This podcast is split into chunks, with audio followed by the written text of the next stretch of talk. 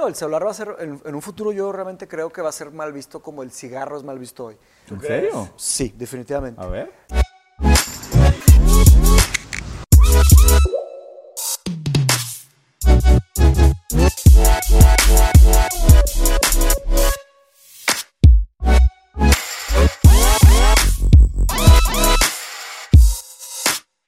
Hola, buenos días. Estamos en otro programa de los Rosarín Bros. Hoy tenemos un invitado, una chulada. Creo que va a estar muy buena la plática hoy. Farid, bienvenido, carnal. con ustedes. No, hombre, Gracias, encantados, güey. Estamos, estamos armando como nuestro petit comité y cada vez se une más gente, güey. Me da demasiado gusto, güey, que, que, digo, primero, muchas gracias por haberte tomado el tiempo, güey, por haber estado aquí con nosotros. La neta está muy cool. Me encantaría, yo sueño con el mundo donde en las calles la gente platique sobre filosofía, literatura, eh, psicología, leyes, políticas, moral y ética, en lugar de platicar sobre eventos y gente y quién trae Memes, puesto güey. qué y memes y qué carro traen los demás, güey. No, y ¿y creo ¿quién, que le vamos, quién le heredó a su gato, güey? Sí, ¿quién le heredó? Sí, que Karl Lagerfeld. Karl Lagerfeld Pero heredó. eso es una buena Eso cuestión cabrón. ahorita que lo mencionas. O sea, ¿qué consecuencias crees que tiene sobre el comportamiento social que los temas principales sean esos? Ah, obviamente una repercusión infinitamente negativa. Porque lo que pasa es de que, digo, ahorita entramos al tema de... Sí, ya nos vamos Sí, a meter. Sí, no, de que... pues, No, no, no, ¿Qué es lo real? ¿Qué es la realidad? Define real. No, sí, definitivamente tiene repercusiones muy negativas. Lo que pasa es que siempre estamos buscando la validación del otro. Y lo que pasa es, nosotros, la pregunta nunca es quién soy, la pregunta siempre es quién quiere el, quién quiere el otro que yo sea. Entonces, en ese contexto de quién quiere el otro que yo sea, tú te desvirtúas en ese espejo y si el otro juzga el celebritismo o lo banal como valor, tú vas a buscar el celebritismo y lo banal, como por formación reactiva.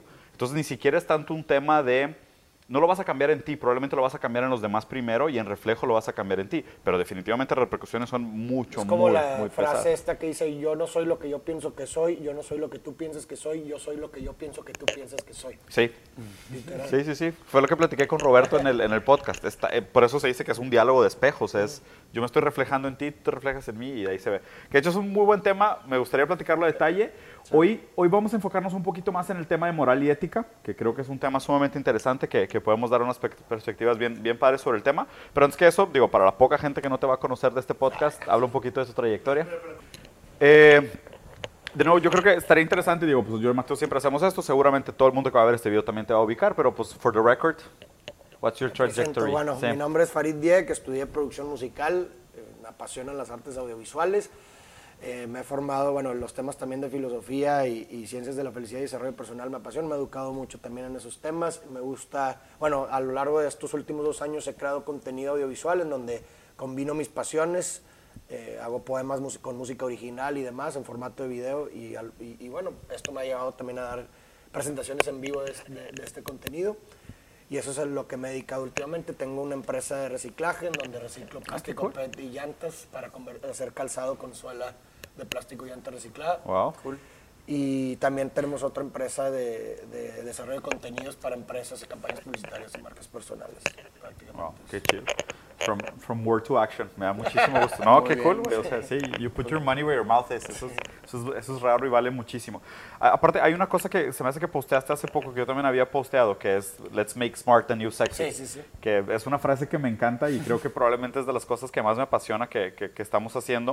Y por eso también me da, me da mucho gusto que hayas aceptado la invitación, que es eh, la importancia de hacer estos temas más comunes. O sea, de hacer de estos temas como la nueva aspiración, ¿no?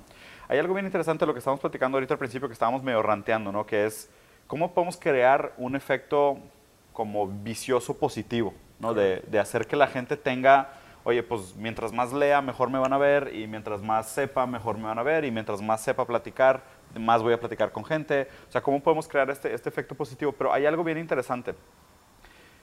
El concepto es que tú nunca te has visto. ¿ok? La manera como tú tienes una idea de quién eres es a través de cómo la gente te mira o cómo la gente te ve. ¿ok? Entonces, normalmente tú llegas a un lugar nuevo, te presentas y si haces algo chistoso, la gente se ríe, entonces tú dices, ah, soy chistoso. ¿no?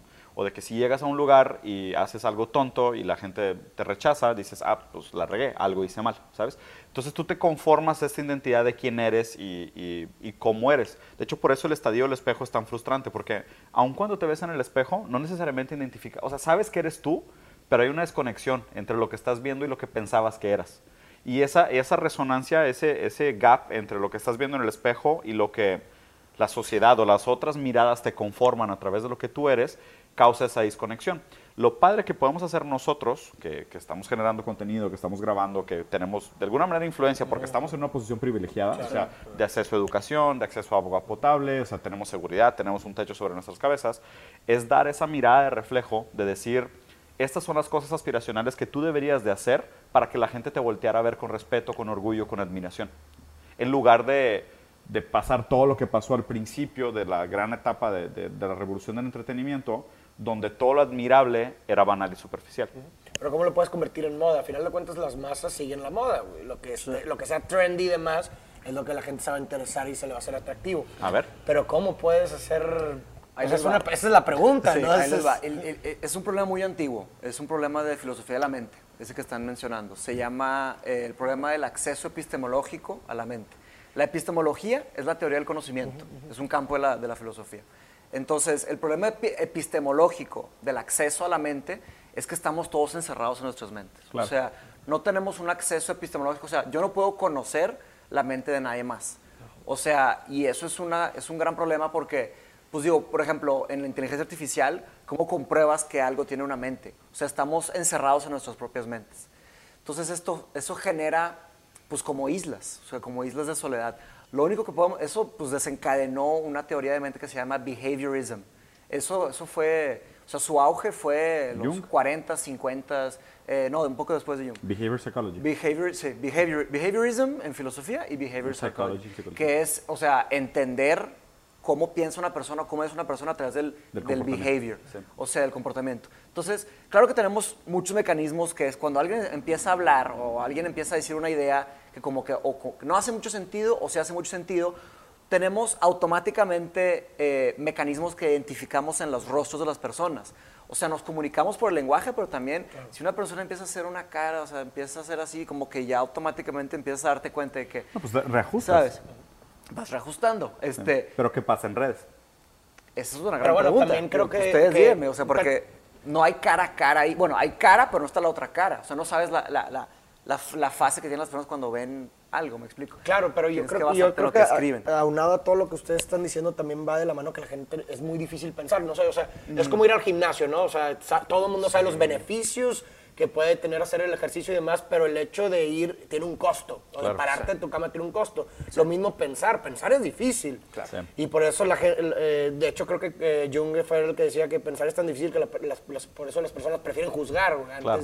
porque no Sí, quieren pensar. exactamente, Y exactamente. creo que por eso mismo los temas de filosofía, de leer y demás, pues son, temas, son temas que cuestan. Y la gente prefiere por naturaleza lo fácil y la, y, y la comodidad, ¿no?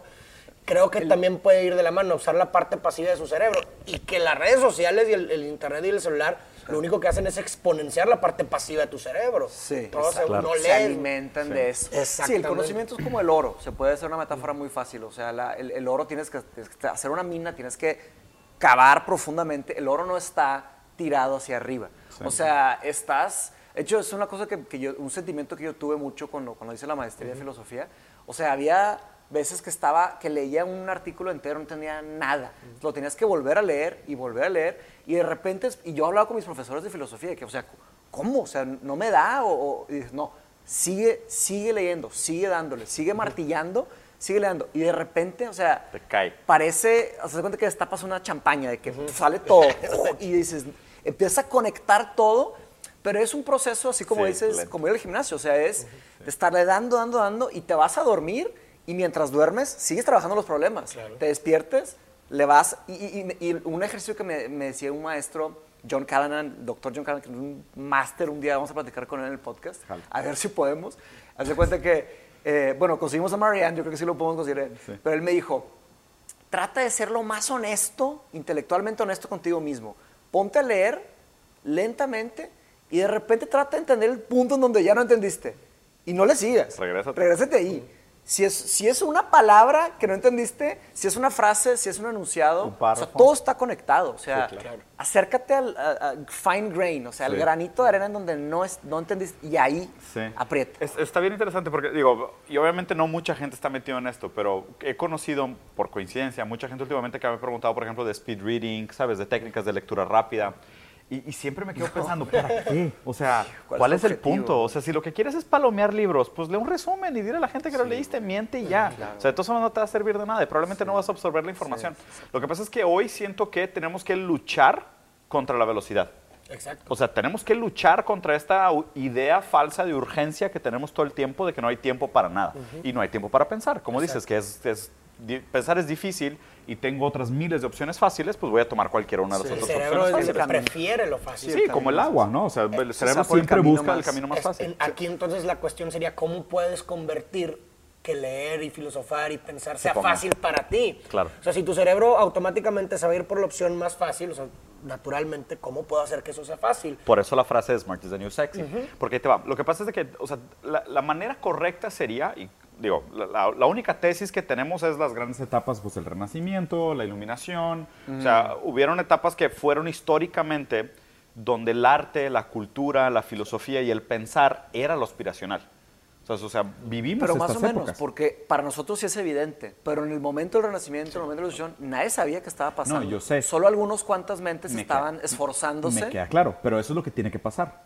O sea, lo que tenemos que hacernos, yo por eso digo, nuestra responsabilidad es poner el ejemplo. Claro. O sea, nuestra responsabilidad es poner el ejemplo y que se vaya permeando. Digo, a mí me dio un chorro de gusto la vez pasada entrevistaron a Arturo Aramburu y, y, dijo, trató de explicar el péndulo, de Hegel. Y yo, güey, dije, me tronó la cabeza. Dije, ¿cómo, güey? Sí, o sea, he platicado con este, con este chavo de que es un tipazo, Arturo, he platicado con él cuatro veces y en la siguiente entrevista explicó el péndulo de Hegel. Y tú ahorita hablaste de la teoría del espejo. Y es como que, pues, qué mejor, ¿sabes? O sea, me encantaría que esto fuera lo común. O sea, me encantaría que la gente se empezara a juzgar por eso. Y ahí te va por qué me parece que esto es, es, es aspiracional, pero es sumamente lograble. Ahí te va lo que yo creo que pasa y por, eso, y por eso empecé explicando el tema de la teoría del espejo, de que nosotros nos conformamos con la mirada del otro. En redes, y yo creo que específicamente Instagram, tiene ese falso espejismo. Cuando tú ves un video de alguien más que le está hablando directo al celular, parece que te está viendo a ti. Sí, correcto. O sea, tú como consumidor de contenido, tú agarras el video y ves que alguien te está hablando a ti y esta persona parece que está hablando contigo. Y de hecho, tú sabes, el buen contenido es, déjame hablar de ti, te hablo en primera persona y tú puedes y tú... Y parece que te estás dirigiendo a una conversación individual. Hace un falso efecto de espejo. ¿Sabes? O sea, si tú ves a la cámara con admiración, la persona del otro lado recibe tu mirada de admiración. Y yo creo que por eso también está tan de moda, sabes, todos estos speakers optimistas y todos estos motivadores profesionales, porque a fin de cuentas lo que la otra persona recibe del otro lado del celular es una falsa impresión de admiración de esta persona que tiene muchos seguidores y parece que tiene un alto valor de social currency y por lo mismo yo me conformo con esa mirada, pero no es un intercambio real, porque el mensaje era genérico, aunque tú lo hayas recibido como individual. Invariablemente, aunque el, formato esté medio pervertido, porque pues es, es es, digamos que, es un Frankenstein de cómo debería ser la conformación del espejo. Lo que sí está interesante es de que nosotros lo podemos usar maquiavélicamente para lograr un objetivo positivo, que es ¿qué tal si logramos que la suficiente cantidad de personas con la suficiente influencia empiezan a poner estos temas de moda? Para que mañana las generaciones no digan de que tengo que tener el último carro, tengo que tener el último tenis, tengo que tener la última playera, la última sudadera, los últimos lentes. No, tengo que haber leído el último libro, tengo que tener la opinión más educada sobre política, tengo que entender lo que es moral y ética, porque de esa manera es como yo voy a recibir la mirada, admiración de la persona que yo admiro y de manera retroactiva yo me voy a sentir admirado porque estoy entendiendo los temas de los cuales ellos hablan. Muy bien, muy bien. El, el, el, el, elemento que mencionas de la verdad, este, de, de, ser transparente y de ser, es un elemento intelectual y de hablar de temas más... Este, más elaborados. Eso es un elemento. El otro elemento que yo siento que está más descuidado en Instagram es lo que, lo que platicamos un poquito antes, que es el tema de la ética y la moral. O sea, son dos cosas y se pueden ver como dos músculos. Que si quieres, ahora sí vamos a entrar en tema tal cual. O sea, ¿tienes definición formal de moral y ética? Pues mira, la, la, la ética es el estudio de la acción, ¿ok? Y está, eh, o sea, tal cual. Y está la metaética, que es otro campo, que es el estudio de qué es lo que justifica y qué es lo que hace una acción buena o mala. ¿okay? Entonces son, son dos campos diferentes, pero están muy interrelacionados. Este, siguiendo la metáfora de lo, ¿Pero la moral? del gimnasio. Ah, bueno, la ética se puede ver en... el estudio de la acción. El estudio, de la acción general. No, la, es que muchas veces se intercalan. Sí. Pero la diferencia, esto me lo explicó una maestra de ética, es que ética es más general, son teorías de ética, pero moral es tu moral como individuo, específicamente moral. Esto es lo que usan los filósofos profesionales. Claro que muchas veces, en muchos artículos, en muchos lugares, Las personas las usan interchangeably. Sí, pero, no, eso es una pero no significan exactamente lo mismo. No moral, No, no, no, moral, sí, moral es más, tiene que ver más con los valores individuales y la ética se percibe en base a los impactos de las acciones y también el impacto que tienen los demás, no solo individual. Exacto. Porque, por ejemplo, se habla, por ejemplo, de Robin Hood como el ejemplo Sí. de... Hay un cuestionamiento bien interesante para entender la, la leyenda de Robin Hood como moral y ética, porque él robaba, lo cual es amoral. Pero es éticamente correcto porque le daba a los pobres. ¿Sabes? O Entonces, sea, de- ahí es donde hay diferentes, diferentes peculiaridades sobre De- el tema. Siguiendo eso, o sea, con palabras más, te cuenta que un poco más aterrizadas, o sea, sin usar ejemplos, usando una definición, dentro de una moralidad, tú puedes estar suscrito a varias escuelas de ética. Exactamente. El problema ya sé de que la gente no entiende que algunas escuelas de ética se contraponen Claro. y piensan que su moralidad es, es única. pero no universal y así. no lo es. Y el problema es donde está la doble moralidad. Entonces las personas, o sea, sería- se debería ser doble ética, o sea, doble teoría ética. Usan una teoría ética cuando les conviene y luego otra teoría ética cuando no les conviene. Y ahí sí es un tema de, si la otra persona no se sabe las teorías éticas, pues ya le va a decir, ah, no, sí. O sea, Pues sí. Me explico. Soy budista los martes para no sentirme tan mal, pero soy capitalista los jueves porque quiero apoyar la economía. ¿sabes?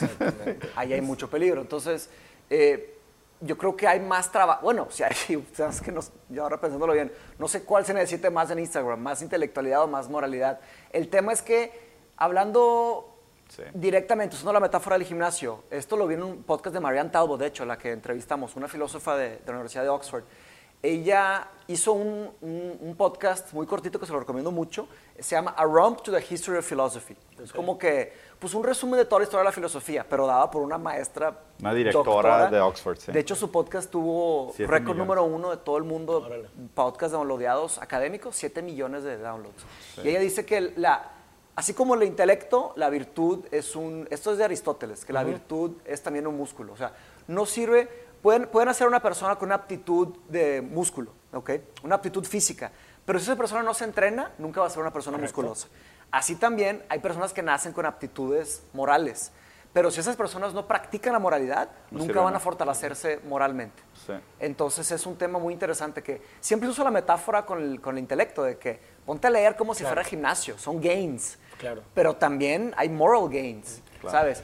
Pero ahorita, ahorita que mencionaste de que mencionaban, por ejemplo, de que un día eres budista, otro día Capitalista. eres- También creo que habla mucho de, de- de que nada necesariamente tiene que ser objetivo.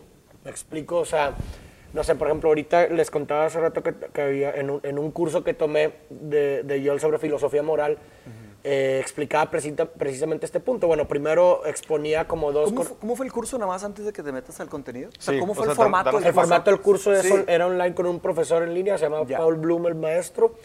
Y pues te encargaba tareas, proyectos, o sea, como si fuera una, un- una materia Sí. en, tu, en el TEC, haz de cuenta. Claro. eh, pero en línea, ¿no? Son Por- buenísimos. Yo he hecho también algunos en Muy línea. buenos. Súper buenos. Muy Muy, recomendables. muy buenos, sí. De hecho, me, me- me da risa porque el mismo proyecto que utilicé, eh, el mismo proyecto final que utilicé para esa materia Sí. de Yale, eh, fue el mismo proyecto que, que dije, "Oye, pues ya lo tengo hecho para mi clase de ética del, del TEC. Y sabes que el profesor no me creía que lo había hecho yo. Y, y el vato, pues ya es que el TEC tiene un sistema de... De plagiarism. ah, y digo, te chécalo. Y no lo checa. Me dice, ya dime en serio de que no lo hiciste tú. Me, me terminó poniendo 70 Ay, qué. porque no creía que lo había hecho yo. Y le dije, ¿por cómo me puedes poner 70 si ya investigaste por todos lados? Y lo hice yo y le dije, tomé un curso de esta onda. Claro. Aquí están toda mi bibliografía, la puedes buscar y demás. Y no, nomás no me creía. Digo, me para, Fíjate que para eso- tranquilidad de todos, las calificaciones no significan nada. significa No, no, no, sí, pero ahí lo- no, eso no me molestó. No, pero, pero es más la, la falta Sí. de confianza. Pero también el hecho de que te puso supuesto. 70 habla de lo que de, lo de él. Exacto, Porque si, güey. si Claro, realmente, si hubiera pensado que fuera, te hubiera puesto cero. cero, sí, claro. Lo O sea, puso ni como siquiera, que por spite. ni siquiera, como tu- que por sí, enojo. ni siquiera tuvo suficiente convicción para seguir su propia moral. Pero bueno, termina lo que estabas platicando. Bueno, y eh, Paul- el maestro Paul Bloom lo que mencionaba era primero dos corrientes principales, ¿no? Que, que son la que la mayoría de la gente se basa para, para determinar si lo que hace es bueno o no. La primera, pues bueno, eh, la consecuencialista de Jeremy Bentham, que lo que busca tu acto, que tú te piensas, oye, mi acto beneficia al mayor número de personas. El Si utilitarismo, la sí. respuesta es sí, sí, ah, es bueno, si la respuesta es no, Utilitarismo pragmático. pragmático. The greatest power, the greatest uh, good for the For the greatest greatest- number. Exactamente. Y la segunda principal es la deontológica de Manuel Kant, ¿no? Que justicia al que el mundo perezca. Exacto. O sea, no importa que beneficie a menos gente, si es lo correcto. Es the bueno, greater good. que Sí. Es, es lo mejor. ¿no? Sí, Es Eh, means, means inglés me- yo lo estoy como deontology. Deontology, exactamente. Deontology, deontology. Sin embargo, hay muchas lagunas de, de- de- de- de ambas eh, corrientes filosóficas. Sí. Sí. Que, por ejemplo, en la primera mencionaba este, en la consecuencialista de, pues, que esta- este, este comportamiento también te puede hacer cosas que, que de otra forma eh, denominarías como impensables, ¿no? Imagínate, tu hijo tiene- necesita una operación de, de ojos. Pues bueno, de acuerdo con el mayor bien para el mayor número de personas, quizás ese dinero que te va a costar la operación le puede beneficiar a más gente. Claro. Entonces, bajo esa corriente no podría, o sea, no le daría la operación a mi hijo, sino que la daría a caridad. Claro. Es algo impensable. Sí. Me- me- Sí, ¿Y no, y cuál es tu perspectiva? dentro. Yo, mi perspectiva de lo que pienso es que y yo, yo, no- yo no creo que nada sea objetivamente bueno ni malo. Yo, yo creo que es como el camino del zen, ¿no? De, de que estás, dependiendo de la circunstancia y el contexto, lo que va a determinar si una cosa es buena o mala. Te voy a- les voy a poner un ejemplo para, para esto. ¿Se saben la fa- el famoso juego del tren?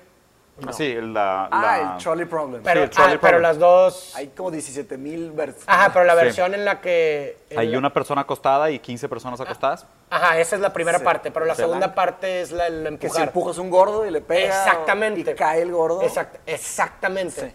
La mayoría de la gente. Recorres el problema. Vamos a, vamos a, vamos a ponerla. Ajá, Haz de vamos No, a pero, poner- pero explícalo completo para la gente que no lo Va, conoce. plantearlo. sí. Le- El primer escenario es que hay una persona en, en una- en- en unas vías del tren y en otras vías del tren hay Hay 15, 5 o 10, Sí. la ge- gente que quieras. Y son iguales. múltiples personas. son iguales. Imagínense un Farid y 15 Farids, porque luego el típico que te preguntan, oye, es mi mamá. O son si es una asesinos. señora, una señora embarazada. O son o asesinos. unos sí, claro. Son Entonces, el- tren tiene que decidir una de las dos vías. Matar a una persona o matar a cinco personas y tú tienes que decidir. Ajá. Con una palanca, es el primer escenario. Entonces tú decides si jalas la palanca, el tren se va a desviar y va a matar a, a una persona en lugar de cinco. La mayoría, o sea, a todas las personas en las que se le ha preguntado, Matas bueno, yo le he preguntado, todo mundo elige, oye, pues jalas la palanca y matas a una persona, se acabó. Pero luego el escenario cambia, en donde en lugar de que tienes una palanca, estás arriba de un puente, en donde el tren va a pasar por abajo, y estás con una persona arriba del puente lo suficientemente robusta para que tú lo empujes, caiga, el tren lo atropelle y se pare y, y no mate a las otras cinco personas. En este escenario todo cambia. En este escenario la mayoría de la gente te dice Prefiere que no empujarlo. No empujó a nadie, pero Claro. a final de cuentas es, Es el lo mismo, mismo. acto. Sí. Sí. Solo empujas el. el No, la diferencia- El La- contexto es el Sí, distinto. hay en, un- sí, en uno estás condicionado a tomar la decisión y invariablemente la decisión que tú tomes vas a matar. En la otra tienes la opción de no matar. O sea, no matar de manera activa, matas de manera pasiva. Es que sí. Eso cambia completamente la posición subjetiva del y el ser. contacto físico, la empatía al, al No, o sea, observar en, en un- en uno fue, o sea, la palanca no se queda en neutral. O sea, la palanca va a matar a una persona. Tú tienes la decisión de matar a uno o cinco. Entonces, es, es activo obligado. En el otro es pasivo. Entonces, tú tienes la opción de actuar o no actuar. Ese es el problema. Lo que pasa es de que, y, y creo que es, una, es un muy buen dilema moral para la modernidad, porque hoy, como tú decías, las redes sociales benefician el acto pasivo. O sea, no- nosotros todo hoy lo condicionamos al, ¿sabes? O sea, es de que... No meto mano. Y ahí te va. Y ese para mí es probablemente el de los mayores dilemas morales que tenemos hoy en relación, por ejemplo, al capitalismo. Y, y no, es un- no es una crítica política ni nada, es a la manera como consumimos y cómo funciona el mercado de bienes y valores. Ayer estaba, estaba me invitaron a la Malia a un, a un evento de networking, ahí a dar una conferencia y demás, que ni siquiera acabé ni dando la conferencia, nada más me quedé platicando con la gente. Pero estaba platicando con una chava y, y digo, he viajado toda la vida, conozco muchos países, he tenido la suerte de vivir en muchos lugares y relacionarme con muchas culturas. Y, y estamos hablando sobre India específicamente, que no es un país que conozco demasiado. Pero ahí hablaba de que, y platicábamos de lo impactante que es la pobreza de India, que es de esos lugares donde la diferencia entre clases es sumamente evidente. O sea, tú caminas por India y los niños son miserables. O sea, literal, si tú sueltas una envoltura de plástico al piso, vas a pasar un niño corriendo a recogerla, porque para él le significa algo de valor, ¿no? Y tú le das una propina a un mesero y le significa su ingreso de un mes, ¿no? Y, y- y, obviamente, inmediatamente, pues, la, la- la conversación se empezó a mistificar más por el lado de, ay, pero es que también hay cosas bien bonitas, y está el Taj Mahal, y son piedras muy bonitas. Y le dije, oye, es que esta mesa donde estamos comiendo es una mesa de mármol. O sea, hay una posibilidad de que esta piedra venga de India. El hecho de que nosotros estemos aquí sentados disfrutando de esta cena en una mesa tan bonita, lo pagan los niños pobres de India. Claro. ¿Sabes? La diferencia es que para ti es un pasivo. O sea, es, es como tú dices, tú te deslindas de la responsabilidad ética y moral porque dices, a ver, yo no los obligo a que ellos tengan por ejemplo, el iPhone. Yo no obligo a que iPhone tenga maquiladores en China con gente suicidándose a los 15 años de edad porque trabajan las jornadas laborales de 16 horas para hacer un iPhone barato. Pero a mí me gustan los descuentos y a mí me gusta tener un iPhone accesible. ¿Sabes? Entonces, eh, todos los días, todos los días, en casi todas las decisiones consumistas que tomamos, no empujamos al gordo que frena el tren. Sí, todos pero- y- y los ahorita días. quizás a lo mejor- Varias veces al día. Si esa mesa que compraste sin ver, a lo mejor si estarías en la fábrica viendo cómo trabajan, probablemente no la comprarías. ¿Sí? Y por- porque aparte tienes esa capacidad de alienación. Y hoy tenemos esa falsa alienación que, digo, me parece impresionante. O sea, hay una noticia de un atentado aquí y dices, ay, no manches la calidad del aire en Monterrey, no puede ser y nos estamos infectando. Hay un atentado en Libia, se acaban de morir 450 personas y le tronaron una bomba a un hospital y un orfanato. Desde que, ah, pobrecitos. Sí, tengo, tengo, sí, tengo tres comentarios muy grandes para lo largo de que le voy a platicar. Dale, El primero, eh, bueno, es hablar sobre el filósofo Derek Parfit, que les voy a platicar, hablar sobre experimental philosophy, que tiene que ver con el trolley problem, y hablar sobre Peter Singer, un filósofo. Ah, Peter que- Singer, claro que lo conozco. Sobre este tema de jalar la palanca. Entonces, Derek Parfit. eh, lo que platicaste, eh, Derek Parfit acaba de fallecer el año pasado. Fue un gran ídolo para mí, o sea, fue un filósofo, de hecho de Oxford también. Él eh, es una de las fotos que tengo en mi, Sí, en mi en tu- cuarto. en tu Sí, cuarto. está increíble su historia. Haz Su de cuarto está tapizado de fotos de filósofos Sí, y tu story, escritores. sí. Sí. Yo pensaba que era tu cuarto. No, es el de del- él. No, mi Antes cuarto. lo compartíamos, pero ahora es el de él. Sí, hace 15 años. güey, Pero bueno, este, ¿qué te iba a decir? Bueno, Derek Parfit. Él fue un filósofo que re- revolucionó mucho el campo de la moralidad. Este, híjole, su historia está bien larga. déjame la, la- la voy a resumir, la voy a resumir bien cañón. Él hace cuenta que hay una escuela en Oxford, son 18 colleges. Hay un college que se llama All Souls, todas las almas. En ese college hay solamente maestros, no tienen estudiantes. O sea, si tú entras a All Souls, tienes trabajo de por vida para trabajar lo que tú quieras, donde quieras, con el, presu- con el presupuesto que quieras. Ese se llama Todas las Almas. De hecho, hay una novela muy padre que habla sobre eso. Pero total, eh, y hace- hacen exámenes en cada campo, matemáticas, leyes, filosofía, psicología, este, medicina. Tienen maestros, doctores de, en todo, ¿ok? Y hacen exámenes, se supone que es la leyenda, que los exámenes más difíciles del mundo para entrar a, esta- a este college. Pero si entras, pues ya, compadre. Sí, ya, tu vida ya quedó. Te, Te puedes, puedes dedicar a pensar. Te puedes ir a... Un sueño, güey, ¿te imaginas? Te puedes ir a las Galápagos Island a estudiar pingüinos o te puedes ir te a a. Madagascar a, No, a un investigar. sueño, güey. 10 años, o sea, tienes... Claro, Hashtag seguro, goals. seguro, Sí, seguro hay límites de, de- de presupuesto, presupuestos, claro. pero básicamente lo que quieras. Research, lo que te guste. Y no siempre aceptan gente. O sea, a veces al examen y aceptan cero. O sea, por muchos años. De repente aceptan tres, porque pues estos tres son buenos. Derek Parfit entró a All Souls y se hizo como un urban myth. Porque él entró y no hizo nada. Se puso a pensar. O sea, él decía, estoy plantando semillas. Estuvo dos, tres años, no sé, no creo exactamente cuánto, pero estuvo sin publicar ni un paper, ni un libro, ni un nada. Nada más estaba haciendo reviews de otros. Reviews, reviews, reviews, reviews. Pensando, pensando, pensando. De repente dijo, voy a escribir un libro. Y todos, "Ah, y sacó un libro que revolucionó otra vez el campo de la filosofía, que se llama, el libro se llama Razones y Personas, Reasons and Persons. Está asá de, de- de- de ancho y haz de cuenta que él tiene una teoría unificada de la moralidad. Él cree que existe una forma de, de conciliar estas dos este, campos que, que mencionas. Por eso te lo quería platicar. Te lo recomiendo profundamente. Tiene, tiene muchos artículos, unos más accesibles que otros. Ese libro yo leí los primeros 3, 4 chapters y decidí dejarlo porque no estaba listo para, para meterme mucho a eso. Claro que se podría retomar, pero es un gran trabajo. O sea, es dedicarle honestidad intelectual por muchas horas, tal vez años, para meterte a eso. Pero es como lo que decimos de los picos. Tal vez dentro de cinco años algún filósofo profesional interprete eso y lo logre sacar Claro. adelante. Él decía que estamos cavando la misma montaña de dos lados diferentes.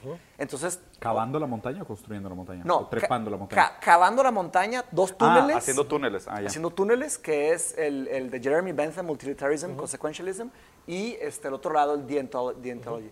Pero hay que meter al, al- al carácter humano, hay que meter a la persona. Sí, la subjetividad y la Porque individualidad. el tema de Sí. empujar está la conciencia humana. Claro. Entonces, bueno, total, ese es un comentario. El segundo comentario es sobre la experimental philosophy, ¿ok? Tesla se metió en problemas con este trolley problem. Sí.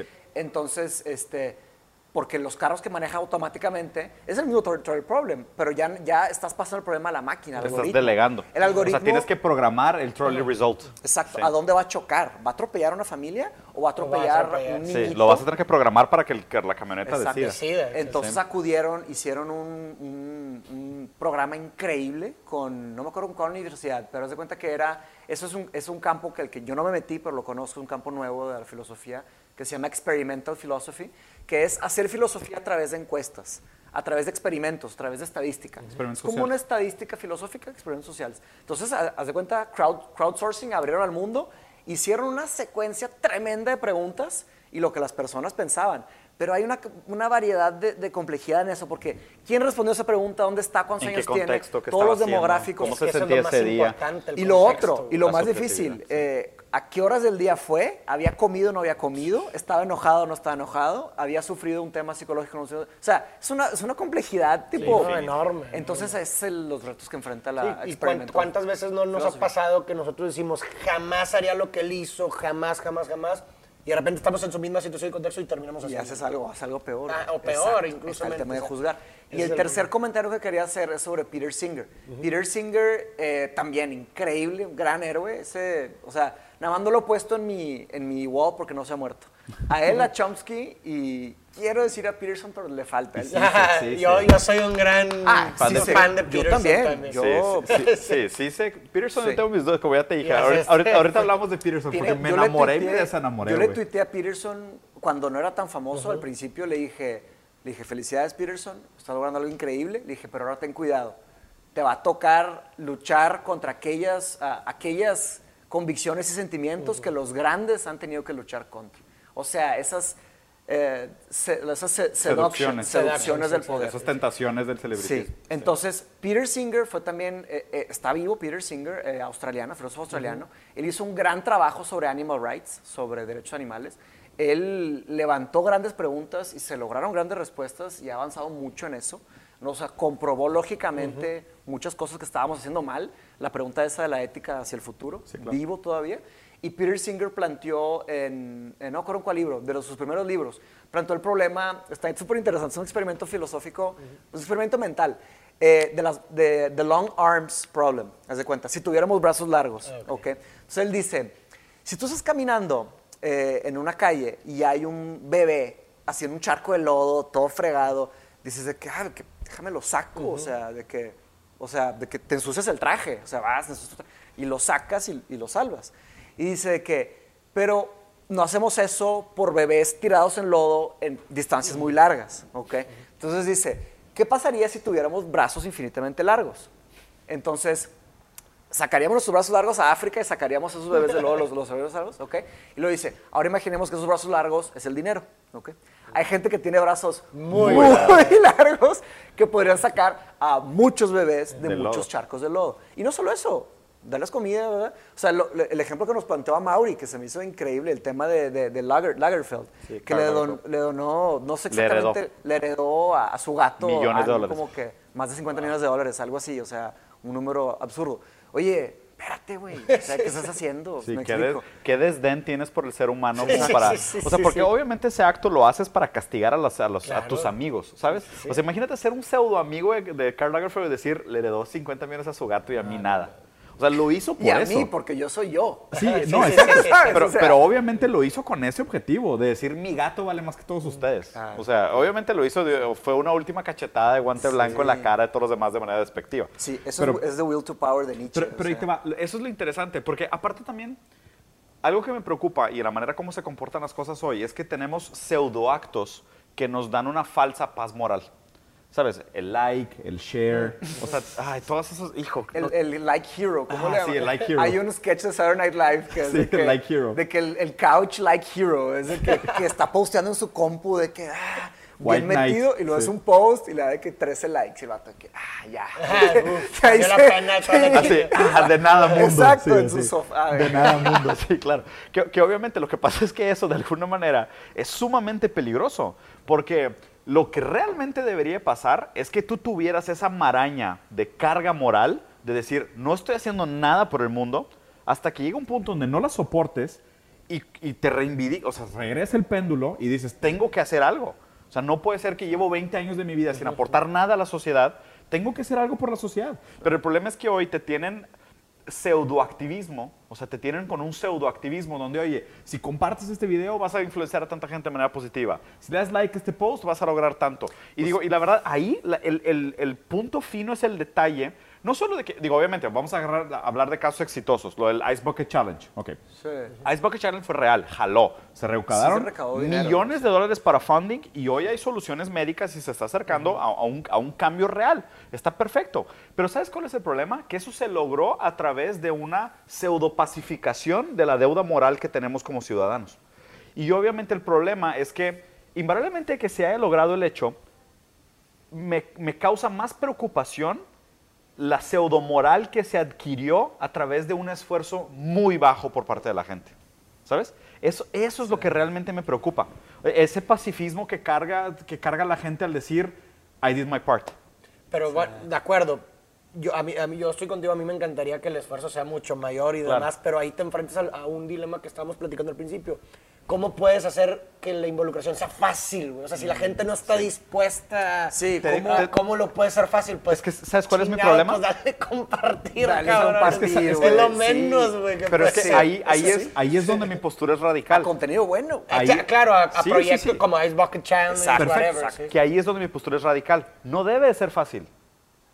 No, o sea, yo estoy de acuerdo contigo. A mí me encantaría que, que- que fuera más complicado la gente Claro. se involucrara más físicamente Sí. o como activista. Sí. Pero la, la realística, o sea, de manera Sí, realista sí. estás No, pidiendo esto. te, y te entiendo perfecto y admiro mucho lo que haces y, y mucho lo que estamos tratando de hacer nosotros también es eso, o sea, es tratar de simplificar el acceso a temas que normalmente serían temas muy complicados. Y obviamente, y, pero, pero yo sé en mi interior que no le hace justicia. O sea, en Ah, el no, sentido pues, de, sí. no, no tiene el valor subjetivo real que debería de tener esa carga moral. O sea, ayer, ayer estaba platicando de otro, otro tema que tuve ayer en, en- en este evento de networking. Alguien me decía de que, ¿sabes qué deberías de hacer? Eh, empezar un club de lectura y hacer un club de lectura, juntar gente una vez a la semana. Y me dijeron, pero en vez, de, en vez de hacer el club de lectura real, de que tenemos una responsabilidad de leer un libro y luego platicarlo, ¿por qué no hacemos como un resumen del libro para que la gente realmente no lo tenga que leer?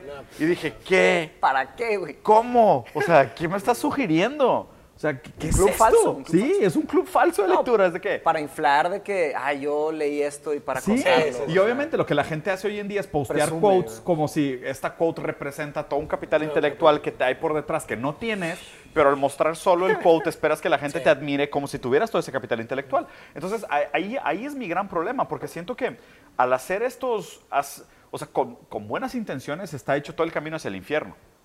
¿Sabes? En el sentido de, the way to hell is, is paved with good intentions. En- Y es la frase de, y, y- y ahí es donde está mi cuestionamiento sobre nuestra moral, o sea, nosotros tres y nuestra ética, en el sentido de, ¿realmente entendemos las repercusiones de tratar de facilitar el acceso al activismo, a la moralidad, al capital intelectual y a la filosofía a través de la simplificación? Pero ¿entendemos realmente la consecuencia de nuestros actos? Porque nunca cae la gente en la desesperación necesaria para tener un cambio transformacional en su vida, porque los estamos pseudoactivando con atajos. Pues mira, yo creo que nada es insisto, vuelvo a la premisa, yo no creo que nada sea objetivamente bueno ni malo. ¿Sí? Eh, lo que nosotros estamos haciendo seguramente va a tener sus connotaciones negativas. Y positivas. Eh, y positivas. Sí. O sea, va a haber gente que a lo mejor lo va a tomar esa simplificación como un primer paso para luego adentrarse más al tema, a los temas y al activismo. Sí, ¿no? Definitivamente va a haber gente así. Como también va a haber gente que va a pasar también lo que uso, que va a hacer ese pseudo, ah, esa pasividad y Ya demás. hice mi acto bueno del día, ya leí, ya leí mi libro del día, tan tan. Como también yo creo que todos los frentes tienen su, su connotación positiva y negativa, o sea, no creo que nada sea objetivamente. Y bueno, pues a final de cuentas cada uno decide, cada uno eh, decide hacerlo de la forma que pues, cree que es quizás lo mejor que él puede aportar, ¿no? Eh, Por ejemplo, en mi caso, pues yo creo que es la forma en la que por lo menos ahorita puedo aportar de esa forma. Claro. Y la retroalimentación que recibo, pues bueno, también es un acto de validez, ¿no? Claro. De, de decir, oye, pues bueno. De confirmación. está- ajá, está funcionando quizás esto ahorita, ¿no? Y, pero la, responsabilidad que uno también carga es cómo irlos llevando contigo cada vez más para arriba, güey. Porque, ok, ya los agarraste en un modo muy simple, muy sencillo. Es el primer paso, es el, el primer escalón del peldaño. Claro. Ahora llévalos un segundo. Claro. Y luego un tercero, ¿no? y Creo que es la- retando, y síguelos alimentando. Exactamente. Sí, sí, Pues sí, la, postura de los filósofos profesionales es específicamente esa. O sea, un- o sea cuando. La, la postura de la, de la filosofía profesional es. Vamos a, o sea, avanzar independientemente de lo que el resto del mundo esté haciendo. Es, ese es el o tema. sea, sí. lo que- y, y es, una, es una visión muy dura, pero yo creo que Muy sí. darwinista. Sí, no, sí, también. Sí, pero muy Yo creo que darwinista. sí necesitamos algunos filósofos, él se le llama la Ivory Tower, la Torre de Marfil. O sea, sí necesitamos el, filos- el armchair philo- necesitamos All Souls College, el All Souls College, que les pagan todo porque merecen recibir eso y que estudien toda su vida. Pero al mismo tiempo, creo que tiene que haber, eh, está el rol del filósofo que entiende esas ideas y las trae al, o sea, es la idea de, de la mitología, de subir por el fuego al Monte Olimpo y traer el fuego a... Sí. Pero también traer el fuego a la humanidad puede repercutir Sí, claro, Claro, tiene, tiene un todo, impacto positivo. A, a fin de cuentas, O negativo creo- O también. negativo. O negativo también, sí, porque no sabes cómo la gente lo va a usar o la connotación que tiene. Yo tenía una junta con mi, con mi maestro de, o sea, hi- hice mi tesis, este, y tienes, en King's College tienes tres juntas con tu, tu- con tu mentor. O sea, escribes, puedes enseñarle, enseñas tu, bueno, la, la- la junta de, de- de inicio de la tesis, en donde tienes como 45 minutos con un filósofo profesional para platicar. Tienes otra junta para presentarle algo de avances, y la tercera junta ya le presentas el trabajo, o sea, el first draft. First draft, y ya. Te va a dar Salud, amor. feedback Salud. te da, te da tres, este, tres puntos y ya. Y yo mandé mi, mandé X por temas de trabajo, no pude estar presencial, porque son presenciales, tienen que ser presenciales. Yo no pude porque me tuve que regresar a trabajar aquí. Este, entonces no pude hacer esas tres este, juntas. Y la última, eh, llegué atrasado. Le escribí a mi profesor, profesor, voy a atrasar, no sé qué. Él me dijo, me dijo, no, Mateus, o sea, No, debiste de haberme avisado y, y ya no vamos a tener la junta. Y yo de que, espérate, o sea, necesito el feedback de mi, de mi first draft, o sea, lo necesito para mejorarlo. Y me, escribió literal dos líneas y media. Este, leí tu trabajo, este, ni siquiera me dijo muy bien, o no me, no me dio nada de feedback, me dijo, eh, debes de tener más precisión en este tema, este tema y este tema. Eso fue todo lo que me dio de feedback. Y es una lección. o sea, Sí, claro. Y la que- lección vale mucho más que el feedback te pudiera haber dado. Exactamente. O sea, esa- esa es- o te es- lo tomas en serio o, o ni Es- siquiera te presentes. güey. Si vas O a sea, tener un sí, perro y no lo vas a cuidar. Mejor. sí, nuestro, mátalo. nuestro tío, güey. Sí, Nuestro tío es un gran filósofo, güey. sí. Una frase, una frase de la familia si vas a tener un perro y no lo vas a cuidar, mátalo. O sea, si no vas a hacer la frase de la familia. No, pero, Un pero tío- sí es una frase de un tío de la familia. Un tío que le encanta la. Voy a contar el contexto. No, un tío no, no, que no, le. no entres demasiado al tema. Pero, pero la frase real, o sea, hay un trasfondo muy real en la frase y suena sumamente Sí. drástico, pero me gusta que si sea vas a hacer drástico. algo mal hecho, no lo hagas. Sí, Ah, si, sí, vas sí, a hacer, sí, si sí. vas a hacer algo mal hecho, no lo vas, lo vas a hacer a medias, mejor no lo hagas, ¿sabes? O sea, y por eso de- mi frase favorita de toda la vida, y es una cursilerada, pero es que sea eterno mientras dure.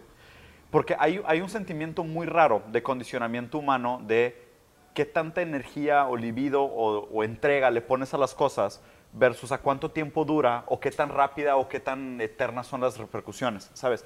Y, y el problema es que tendemos a, a medir muy mal ¿a qué le deberíamos dedicar tiempo? ¿A qué le deberíamos dedicar nuestra energía, nuestra atención versus el resultado que nos regresa? Que sea eterno mientras dure se refiere a, tú deberías de ser capaz de tener una inversión, o sea, una entrega infinita invariablemente del tema que estés hablando. Y el problema es que hoy la gente trata de navegar en la superficialidad de todos los temas. O sea, no hay una entrega real en nada, porque nada parece eterno.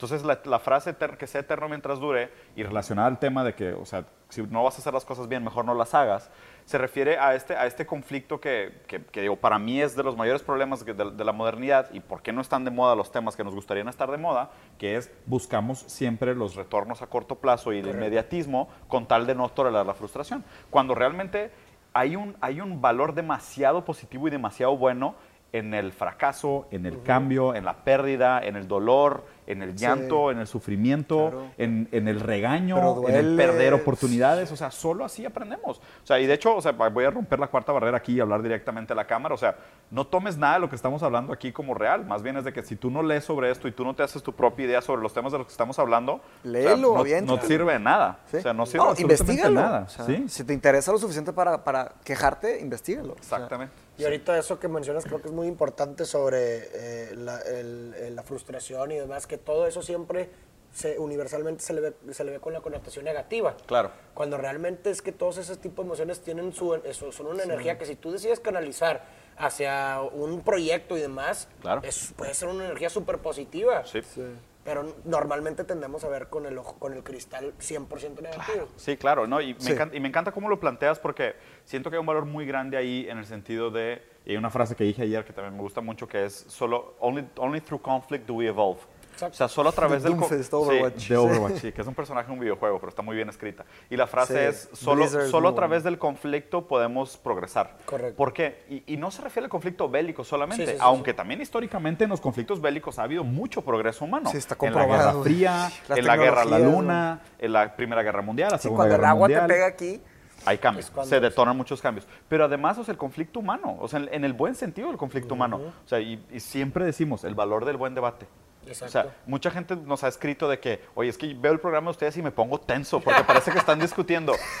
espérate, güey. Yo soy así todo el día. o sea, ¿Estamos avanzando? Sí, todo el día me estoy dando de cocolazos con la gente, pero de una muy buena manera, en el sentido de, oye, si yo tengo un punto de vista y lo, y lo defiendo, que sea eterno mientras dure, hasta que me pruebes que estoy equivocado, y tú también lo haces con la misma entrega y desenfreno, pues yo también voy a aprender de eso y voy a progresar mi punto de vista y probablemente vamos a mover el péndulum de tesis, a antítesis, y vamos a llegar a síntesis y vamos a tener una tesis nueva. Pero para eso es necesaria la fricción, Claro. es necesaria la Por eso, frustración. por eso es parte de, digo, puedo dar mil motivos, pero es parte de por qué me gusta tanto Peterson, el trabajo de Jordan Peterson. A ver, entremos en ese Peterson, tema. Peterson cuando se pone a hablar, o sea, tú notas que tiene fuego en la panza. Sí. Está de Sí, que- es- eso sí, eso O sea, sí, eso o sí, sea, no tengo Sí. nada que decir. Y sí. es muy nichiano de su parte, me encanta eso. O sea, él, él es, este, él entiende muy bien el trabajo de Nietzsche Sí. y entiende todo el bien, todas las buenas intenciones que tenía Nietzsche. Mucha gente no, no- no- Claro. simplemente no logran irse más allá del, del poeta Nietzsche, del, de- del conflictivo Nietzsche, Del de- destructor. del destructor, del anticristo Nietzsche, que también es una gran barrera. Claro. La gente no, no- no se da el trabajo de, de entender su, su- su trabajo. Era un Pero optimista. Jordan Peterson sí.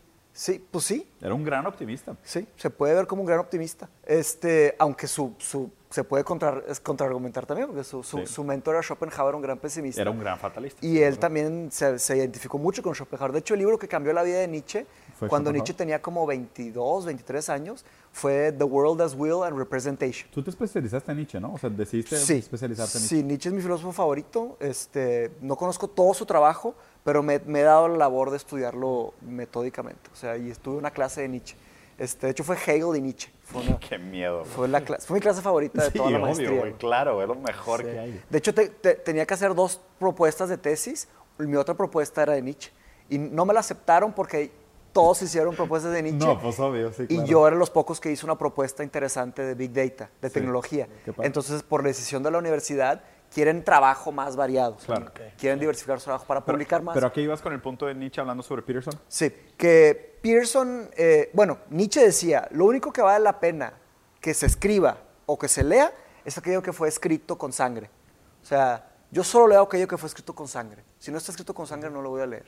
Refiriéndose como que a pasión. Si no hay furia por sí. detrás, o sea, si no hay en- Exactamente. entrega, ¿sabes? O sea, si no hay algo... Y sufrimiento. Sí, exacto. O sea, sufrimiento. Sí, sí, la sí. otra frase de Nietzsche es, sí, o sea, ¿cómo, puedes, ¿cómo quieres que renazca el fénix si no se Muere. incendia en sus propias llamas? Sí. O ¿cómo quieres que crezca un árbol grande y fuerte si no se corta algunas ramas?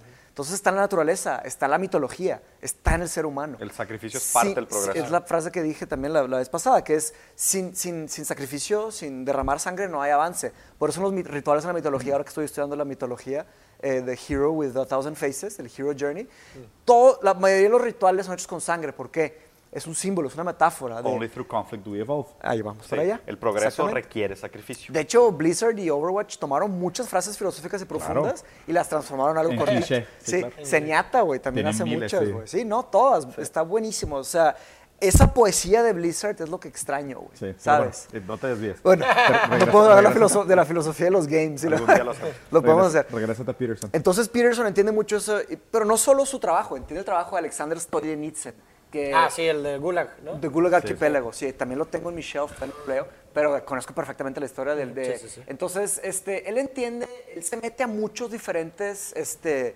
grandes pensadores y sabe plasmarlo y se mete y, y- y- y vive su vida a través de eso. Y él le dice a las personas, le dice mucho a los estudiantes, le dice de que es muy peligroso desperdiciar el tiempo. o sea, sufran, batallen, pártansela, ¿sabes? Desde chiquitos. Tomen el camino difícil. Toma el camino que me difícil. gusta mucho de él, o sea, que, que no te trate de, de cuidar del sufrimiento. Sugar ni de- coating. ni- exactamente. Nada sugar güey.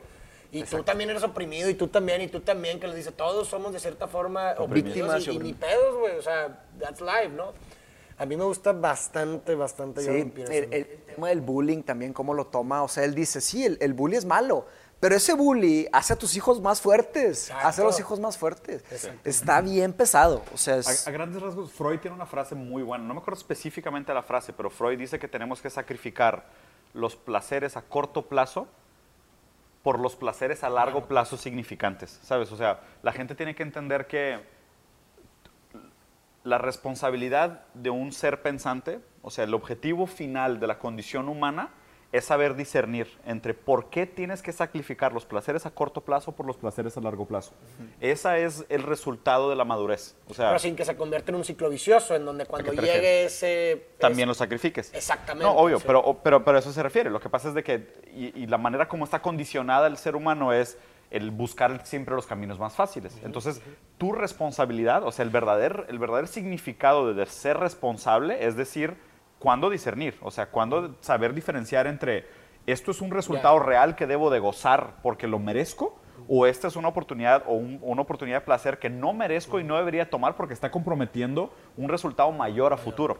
Y, y es, por ejemplo, ¿dónde inviertes tu tiempo? ¿Qué tipo de contenido consumes? Sí. ¿Cómo tratas a tu familia? Sí, ¿Tienes, una, ¿Tienes una relación estable? O sea, es el tipo de cosas. A eso se refiere con la responsabilidad. O sea, responsabilidad es hazte cargo de negarte los placeres a corto plazo banales por recibir placeres a largo plazo significantes. y que otra son los vez- que... sí, perdón, y otra vez al- a Jordan Peterson, su programa de... Responsibility. No, no, su El programa de self-authoring. self-authoring program. Sí, seguro lo has escuchado. Conoces Sí, el trabajo sí, de sí, Peterson. sí, has- sí, has claro, leído. claro, claro. Yo ya me aventé el Future Authoring Program.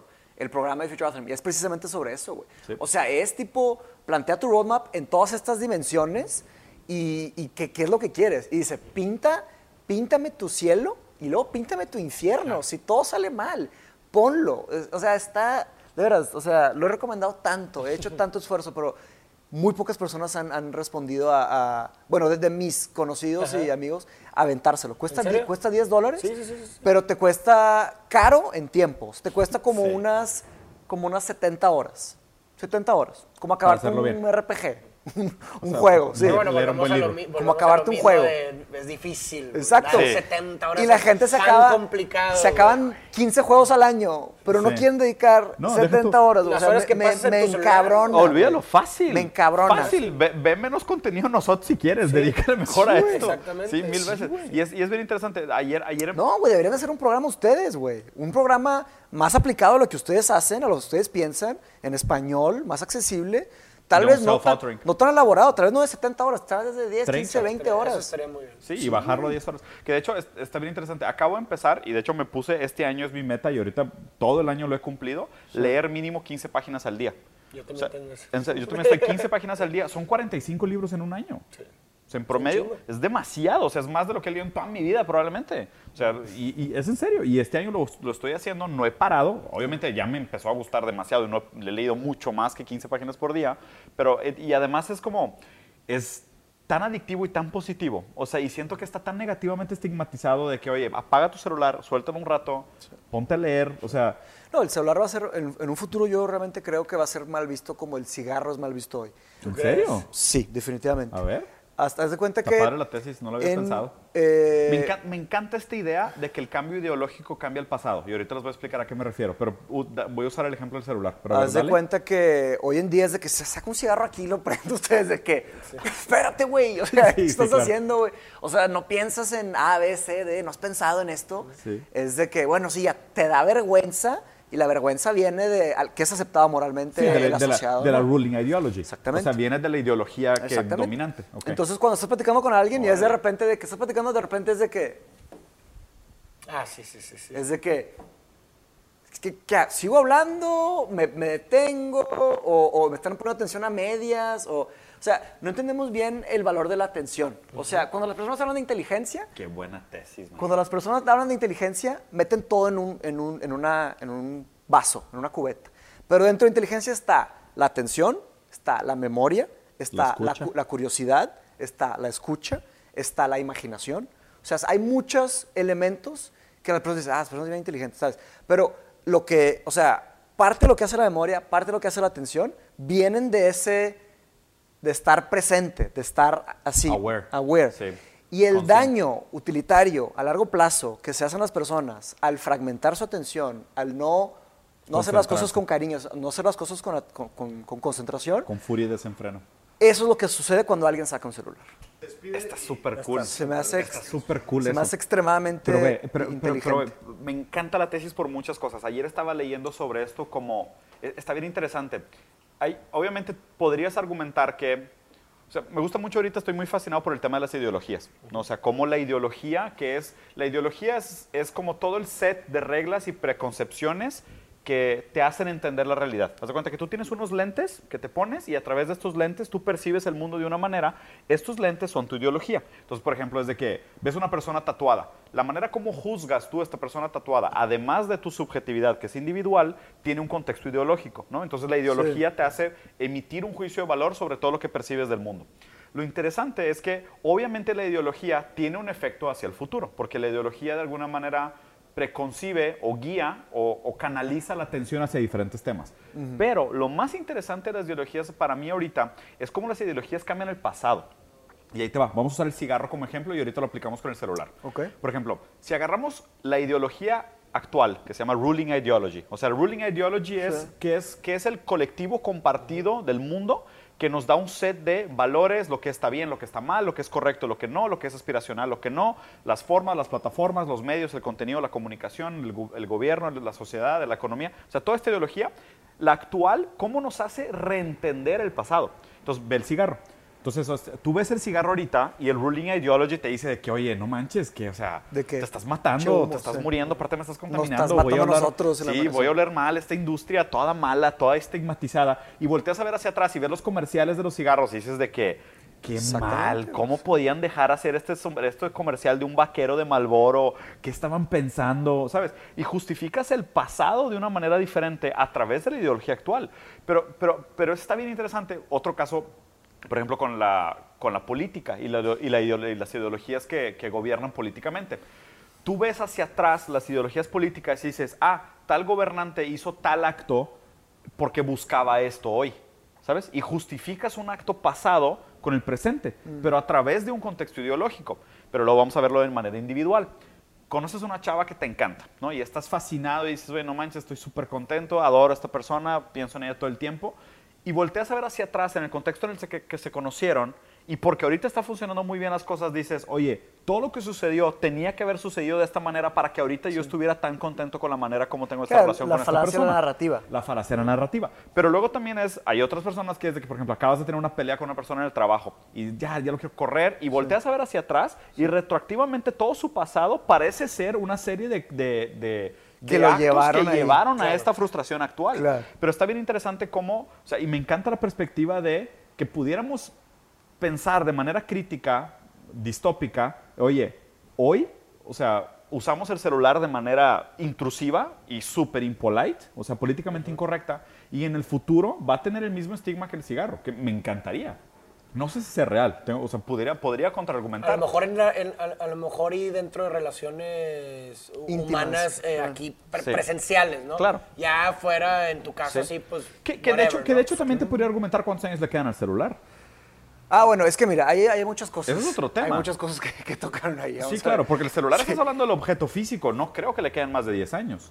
Pues mira, La, te- eh, la tecnología, porque- porque con uso- VR o AR, ya no vamos a necesitar celulares. ¿Por qué uso el cigarro como metáfora? Porque, porque el cigarro, la cajetilla de cigarro ha representado a un compañero, ¿ok? O sea, tú estás, te da tantita ansiedad, o sea, estás así, de que, ¿qué hago para no verte awkward, no sé qué? Sacas un cigarro. Aquí está mi fiel compañero, mi De hecho, cajetilla. voy a, voy a es hacer nada más un, un mini paréntesis para, Sí. para validar tu premisa. Históricamente, y esto yo lo vi en números de estudios cuando estaba trabajando en la industria, eh, históricamente el, el año donde más perdió participación de mercado y consumo el cigarro a nivel global fue cuando se puso de moda el BlackBerry. Porque la gente salía de juntas y se ponía a mensajear en los BlackBerry Groups en lugar de fumar. ¿Por qué? Porque sustituye la misma necesidad humana obsesiva, compulsiva, oral y, y de repetición y tiene un, tiene un pseudo también. connotación social porque estás interactuando de alguna manera y la gente dejó de fumar por usar el BlackBerry. O sea, no me sorprende realmente que hay una metáfora mucho más cercana a lo que pensamos de esa muletilla física del celular versus lo que era la muletilla física del cigarro. Otras dos cosas, muy, otras dos cosas que dentro de esa misma premisa que estoy planteando. Eh, el valor de la tecnología, ¿ok? Este, la- la- o sea, el tener un cigarro tienes, tienes fuego, ¿ok? El fuego representa poder y tecnología. Entonces, eso es de Seinfeld. Sí, está súper Eso es padre. de Seinfeld. Está súper bien planteado. Tengo el cigarro en manos, I'm the master of fire, o sea, tengo aquí una tengo, el fue- brasa. tengo el fuego a mi disposición. Y de repente quemo gente sin querer y, ¿sabes? O sea, es de que tiene un glamour y echas humo y me vale madre, o sea, tiene un tema por... Tecnolo- ¿Qué es la tecnología? O sea, ¿cuál es el pinnacle of technology? Un celular que se dobla a la mitad y cuesta dos mil dólares, que está lanzando Samsung, pero es lo más tecnológico, o sea, los engranes que están ahí, o sea, está... Sí, Tienes acceso a todo el conocimiento del mundo. sí, que claro. también estás representando algo, ¿sabes? Entonces, este, también hace la función social. Esa es una otra justificación para la premisa. Es un falo. Una siguiente, una siguiente, también es un falo. Sí, es un falo, Es un dick, entonces... Sí, es un, sí, es un falo. Según Freud, sería un falo. Y luego, y lo, y lo siguiente también es, es el tema que mencionaste, que complementando eso es el tema de, los, de la dopamina. O sea, ¿por qué es tan, tan eh, adictivo el utilizar este celular y, los sistemas de Big Data? Este, y ahorita vamos a lo de la ideología y lo del sesgo. Este, porque te da, no, no te da, tipo, no es como una, como una droga tipo la heroína. La heroína es un golpe Sí, que no, te y- tumba. no, y es químicamente adictivo. Exacto. O sea, es biológica y químicamente Exacto. adictivo. O, sí. o como el alcohol, que es un, un golpe gradual que se va haciendo y lo haces un, tal tal vez, pero te puedes poner muy borracho y te tumba. No, el cigarro y el celular son golpecitos. Minidosis, y, con, y estudios que han hecho, me lo dijo Finten, eh, que, que entrevistamos. Eh, haz de cuenta que han hecho experimentos con, con ratones y, o sea, el- lo más adictivo que, que hay en, es- en esos tipos de experimentos son los, los- los golpes chiquitos. Los microdosis. Las ratas no le dan, o sea, las ratas no le dan pesado a un solo tipo de droga, sino que prefieren, igual están los sistemas nerviosos y biológicos, sistemas de dopamina. Son golpes chiquitos que te dan relief chiquito, pero es periódico y es todos los días, es todos los meses y todos los años. Entonces, por eso lo comparo. Pero si está, si está el- la depreciación colectiva que hace una persona al sacar un celular, se puede ser vista como una depreciación colectiva de cuando le echas humo a todos. ¿Me explico? Le estás haciendo a todos perder su tiempo. Claro. Le estás fragmentando su atención. Les estás faltando el respeto. o sea. entonces, ¿Sacas el celular en conversaciones?